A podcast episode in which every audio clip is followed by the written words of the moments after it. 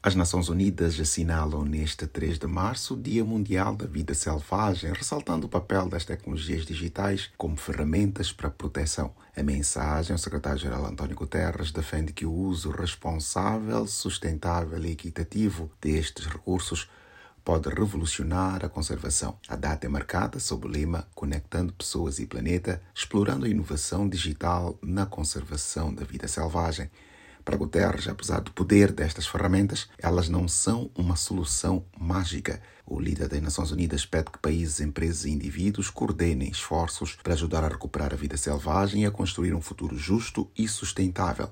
Com um milhão de espécies de plantas e animais à beira de extinção, Guterres cita o impacto nocivo de fatores como poluição, caos climático, perda de habitat e exploração da natureza. A expectativa é que a cúpula de futuro, agendada para setembro deste ano, tenha líderes de Estados-membros discutindo propostas para desenvolver novas métricas para complementar o Produto Interno Bruto PIB. Da ONU News em Nova York, Eleutério Gavan.